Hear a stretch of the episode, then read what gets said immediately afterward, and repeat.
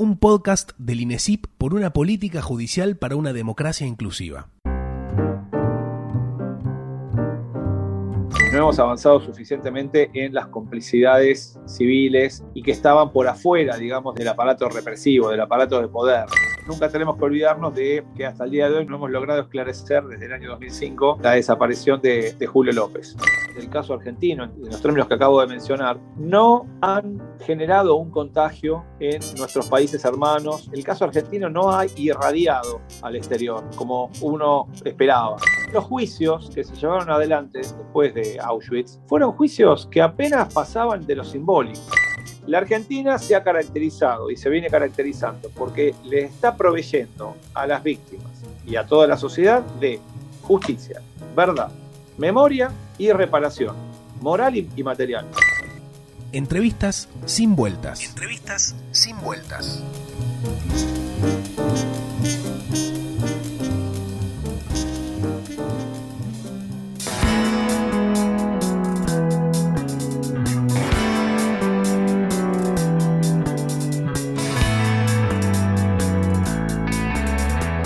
Bienvenido, Daniel Rafecas a Sin Vuelta, esta publicación del INESIP que entre infectados y muertos eh, eh, comenzamos este, este 2021. Eh, agradecidos profundamente por regalarnos tu tiempo para esta charla, para esta entrevista y fundamentalmente agradecidos por tu compromiso con los derechos humanos. Eh, Daniel Rafecas es profesor universitario, es un reconocido jurista y es juez federal desde el año 2004. Ha publicado libros muy interesantes, muy importantes, entre ellos la tortura y otros crímenes ilegales en detenidos y en este año 2021 la historia de la solución final. Eh, la idea, Daniel, si estás de acuerdo, es que eh, nos cuentes eh, a través de estos 20 años desde que comenzaron los juicios eh, de lesa humanidad, cuáles son nuestras deudas y cómo hemos avanzado. Sí, cómo no, Patricia, cómo no, con mucho gusto. Bueno, si empezamos por las, cuestiones que aproximadamente 20 años de los procesos de, de, juicio y castigo en todo el país, fíjate que, digamos, una de las cuestiones centrales que todavía no hemos podido avanzar desde, desde el ámbito judicial es en, la, en lo que sería la última etapa del proceso de exterminio, ¿no? que llevó adelante la dictadura en todo el país en forma sistemática. Es decir, hemos, hemos eh, a partir de los juicios que se han llevado en todo el país, hemos logrado avances considerables en la reconstrucción de todo lo que fue la, política represiva, la cadena de mandos, mm, la tortura sistemática, los métodos de cautiverio. Todo esto lo hemos logrado esclarecer en, unas proporciones bastante importantes. Pero lo que no hemos podido avanzar es en el último escalón, ¿no? O sea, el, núcleo duro de lo que fue el, proceso de exterminio. Es decir, hemos avanzado muy poco en esclarecer los vuelos de la muerte y los fusilamientos masivos, que fueron básicamente las dos formas de, asesinatos que, llevaron adelante la dictadura, básicamente por dos razones. La primera es que existe un, está claro que existe un, gigantesco pacto de silencio entre todos los implicados en estos crímenes, que no dan información ni aportan datos con relación a estos sucesos, y además también por el, por el hecho de que, a diferencia del resto de los, de los tramos de las investigaciones, con relación a lo que eran los traslados, eufemísticamente los denominaba la dictadura, eh, no, no, tenemos testigos. Es decir, hay una regla muy clara en el sentido de que la víctima que formaba parte de un traslado no volvía a ser vista con vida. Y entonces no tenemos prácticamente sobrevivientes de, los traslados y por lo tanto no tenemos testigos. Y como la única fuente posible para, para este último tramo de la dictadura, de, la represión, no tenemos testigos, entonces lamentablemente no hemos podido avanzar, no hemos podido levantar la cortina de hierro, digamos, probatoria que eh, está frente a nosotros. Y esto la verdad que se vive con mucha frustración, ¿no? Porque seguimos sin saber, básicamente, respecto de la mayoría de las víctimas asesinadas y desaparecidas, bueno, seguimos prácticamente sin saber nada. No sabemos cuándo los mataron, dónde los mataron, quiénes los mataron y cómo los mataron. Tenemos indicios, tenemos sospechas, pero no tenemos pruebas suficientes para eh, avanzar en materia judicial en este aspecto. Así que este es un aspecto, me parece importante.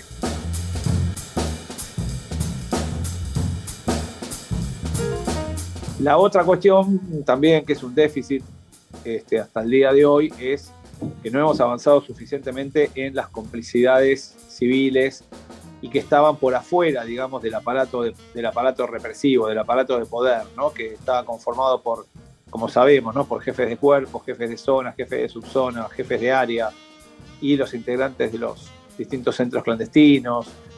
Estos son más del 90% de los, de los acusados y condenados. Tenemos muy pocos acusados eh, por afuera, digamos, del aparato de poder en carácter de cómplices este, o instigadores y que no, no, no, hemos podido tampoco avanzar en este sentido también por, por, lo mismo, ¿no? por falta de pruebas, porque no hay documentación ni testigos que permitan a fiscales y jueces vincular a esos cómplices civiles, este, incluso algunos no, no funcionarios, ¿no? nos referimos no solamente a los burócratas, digamos, de los distintos ministerios y secretarías, sino o empresas del Estado, sino también a empresarios privados. Bueno, y eh, son muy pocos los casos que hemos logrado avanzar desde el punto de vista probatorio.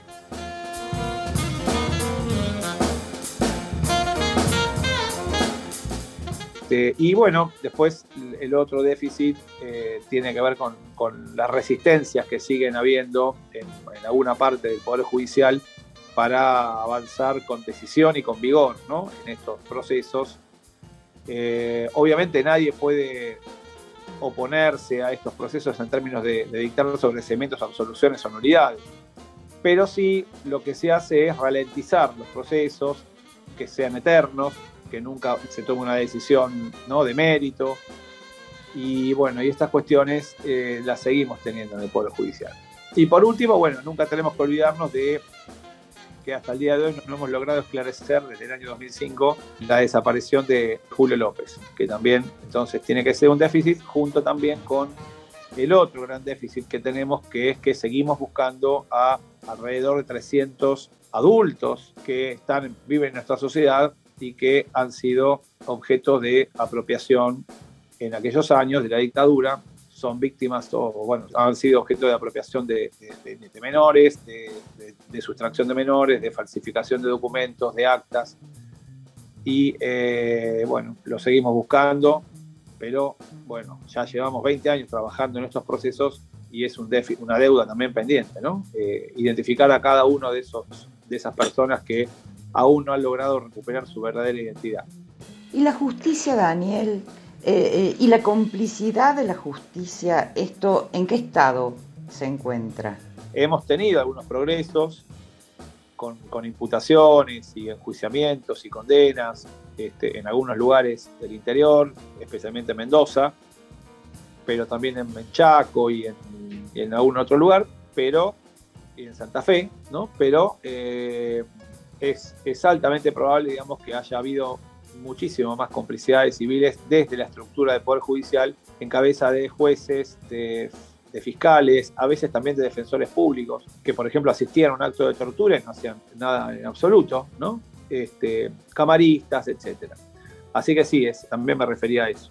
Cuando hablamos de, avances, este, sin duda esto tiene que ver con tanta gente que a lo largo de estos 20 años ha trabajado denodadamente, que ha dedicado su tiempo, su esfuerzo enorme este, eh, eh, para el avance de los procesos este, de lesa humanidad.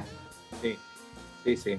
Sí, por supuesto, sí. Obviamente, eh, en, en, términos de, de lo que se ha conseguido, bueno, ahí tenemos las estadísticas, ¿no? Nosotros ya llevamos en el orden nacional eh, entre 1.500 y 2.000 acusados formalmente, como mínimo con procesamiento, y más de 1.000 condenados en todo el país. O sea, es una cifra realmente impactante y que además se viene incrementando permanentemente, ¿no? Es decir, eh, no sé, hasta en mi propio juzgado, nosotros seguimos procesando, seguimos deteniendo, nuevos perpetradores, mandando a juicio, es decir, es un proceso que está lejos de, terminar. Diría que está en, plena, en pleno proceso de, evolución. Y así va a ser hasta, digamos, por los próximos años y décadas. Eh, así que eso, digamos, creo que es un punto muy importante. El segundo punto me parece que también es cómo, cómo estos procesos de juicio y castigo cambiaron para bien la impresión que, la opinión pública tiene respecto de estos juicios. Yo creo que en 2003, cuando comienza la política de Estado en favor de, estos procesos de juicio y castigo, bueno, la sociedad estaba como mínimo dividida sobre esta cuestión. Había mucha contaminación de los discursos negacionistas y relativistas de la etapa anterior, de la etapa de la era de la impunidad. Este, con el paso del tiempo, los procesos que se llevaron a cabo en todo el país fueron cambiando la, mirada y la opinión de la opinión pública. Y eso quedó claramente cristalizado en junio del 2017 cuando fue la marcha de marzo del 2017 cuando fue la marcha del 2 por 1 las, protestas ¿no? en todo el país eh, ante el más mínimo riesgo digamos de que estos procesos puedan ponerse en peligro. Creo que eso fue un dato objetivo para todos eh, en, ese sentido de, cómo los procesos fueron cambiando la impresión de la opinión pública. Así que esto, esto creo que también es, es algo para, para, remarcar y para mostrar también al mundo, ¿no? Que, este camino de llevar adelante seriamente una revisión honesta del, del, pasado reciente de violencia de Estado, con enjuiciamiento y castigo conforme al debido proceso, digamos, eh, bueno, termina termina generando un prestigio y termina generando una muy favorable opinión en la opinión pública, especialmente en el sentido de que en estos procesos lo que nos jugamos como sociedad es el repudio definitivo al modelo autoritario de Estado y, es, y son percibidos como un aporte importante a la consolidación del sistema democrático. Entonces, bueno, estamos hablando de cosas muy importantes, ¿no? Para una sociedad como la Argentina. Hablar del caso argentino eh, es hablar, eh, y, no solo comparativamente, eh, para no hablar de lo que ha ocurrido en Europa, sino para hablar solo en el marco de nuestra región latinoamericana, el caso argentino es único. Sí, es único, Patricia, y te diría que mi impresión como activista en estos temas, como consultor, como experto que ha recorrido estos, estas décadas bastante la región, llevando el mensaje del caso argentino, a mí me ha decepcionado un poco el hecho de que, de que las, bondades del caso argentino, en, términos, en los términos que acabo de mencionar, no han generado un contagio en nuestros países hermanos. El caso argentino no ha irradiado al exterior como uno esperaba. Es decir, yo suponía, te diría incluso que estaba como hasta seguro, digamos, de que lo que estaba pasando en Argentina iba a contagiar, por ejemplo, a Uruguay y en menor medida a Chile y a Brasil y bueno, a Paraguay, incluso a Perú. Pero esto no ha sucedido. Esto no ha sucedido. Cada país se mantuvo como, como en su propio modelo y cada país ha explorado la vía de, transición, digamos, hacia el futuro eh, de forma diferente a la Argentina. Ningún país ha eh, llevado adelante de forma vigorosa y completa, digamos, estos procesos de enjuiciamiento y castigo. Así que en ese sentido, uno ya medio ha perdido las esperanzas y, se ha visto un poco defraudado, porque yo suponía que íbamos a tener una mayor eh, influencia en la región, pero no, no se ha dado. Pasa que hay que decirlo, en el resto de la región eh, no hay madre ni hay abuelas de, Plaza de Mayo y la militancia de los derechos humanos y de los organismos de derechos humanos eh, en este país yo creo que hacen del caso argentino un caso único en la región y para decirlo en el mundo.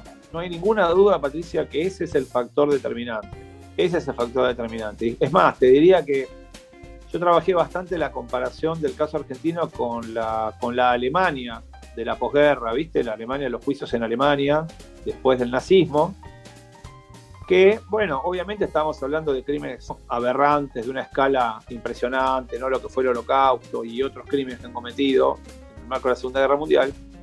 Y sin embargo los juicios que se llevaron adelante eh, después de Auschwitz fueron juicios que apenas pasaban de lo simbólico. Es decir, eran juicios con la mínima cantidad de acusados y los acusados eran condenados apenas muy menores y encima después recuperaron la libertad mucho antes. Vuelvo a lo mismo que vos decías. La gran diferencia entre Argentina y Alemania es que en Alemania no había madres, abuelas, hijos, porque los habían matado a todos. No había quedado nadie. Por ejemplo, respecto de, los, de los gitanos, ¿no? los romaníes, o de los judíos. No había quedado nadie. Fueron procesos genocidas que terminaron con todas este, las comunidades. Y entonces no había ni madres, ni abuelas, ni hijos, ni sobrevivientes que puedan hacer contrapeso, digamos, con relación a el lobby que siempre hacen las defensas, los acusados. Bueno, esa fue la gran diferencia con Argentina. Y también coincido contigo que esto también se proyecta al caso o a la, región latinoamericana. ¿no?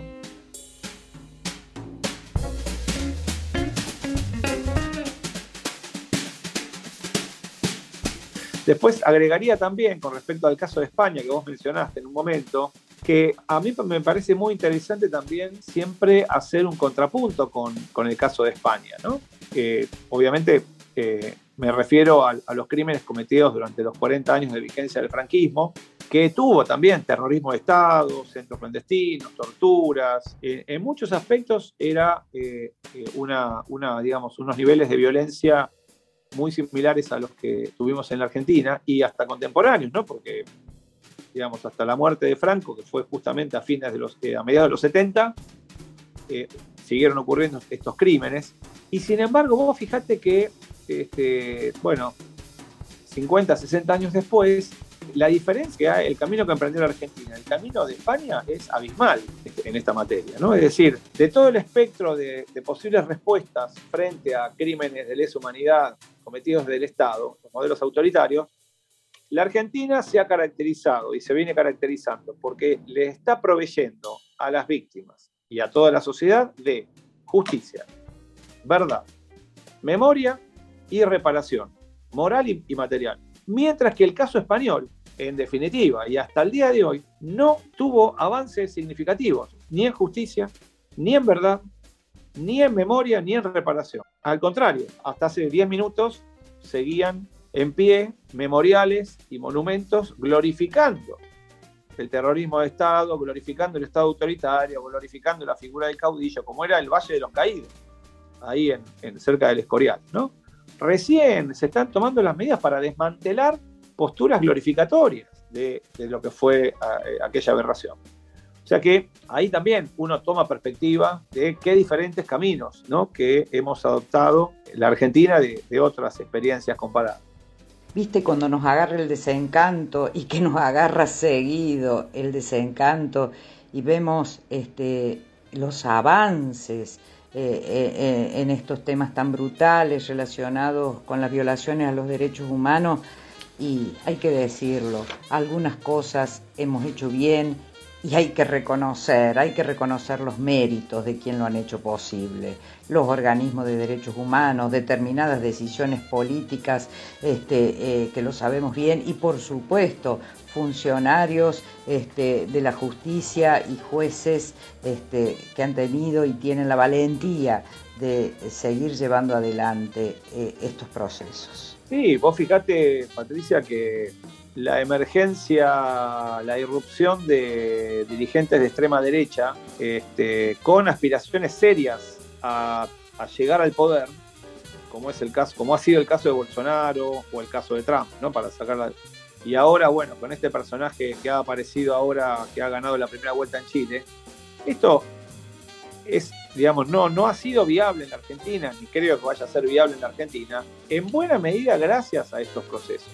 ¿no? Es decir, el pasado reciente de violencia de Estado y el, grado de esclarecimiento frente a la sociedad que trajeron los juicios, eh, al menos han barrido y han evitado que formen parte de, la campaña de un candidato el negacionismo o, la glorificación de la, dictadura. Los que quizás piensan o están cercanos a estas ideas se las han guardado. durante, eh, durante las campañas proselitistas. Y en todo caso muestran las cartas ahora, ¿no?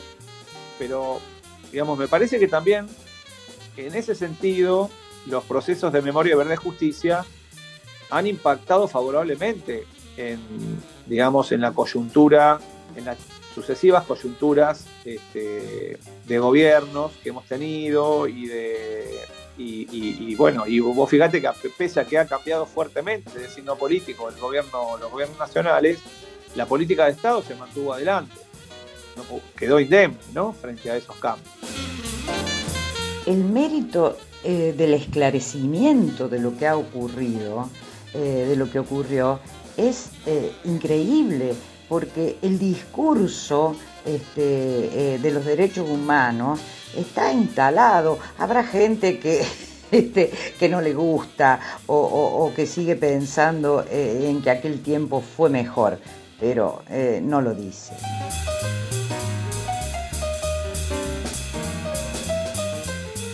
Estimado, estimado Daniel eh, Rafecas, este, nos despedimos desde Sin Vueltas agradeciendo nuevamente este, tu tiempo, pero fundamentalmente agradecidos por tu invalorable trabajo eh, de compromiso con los derechos humanos. Al contrario, Patricia, ha sido un gran placer y bueno, estoy a disposición del INACIP y, de todas las iniciativas que puedan llevar adelante para, para trabajar esos temas desde la querida provincia de Córdoba. Un saludo muy cordial. Nuestro agradecimiento por tu generosidad y sobre todo por tu valentía. Este es un juez que escribe, trabaja y habla sin vueltas.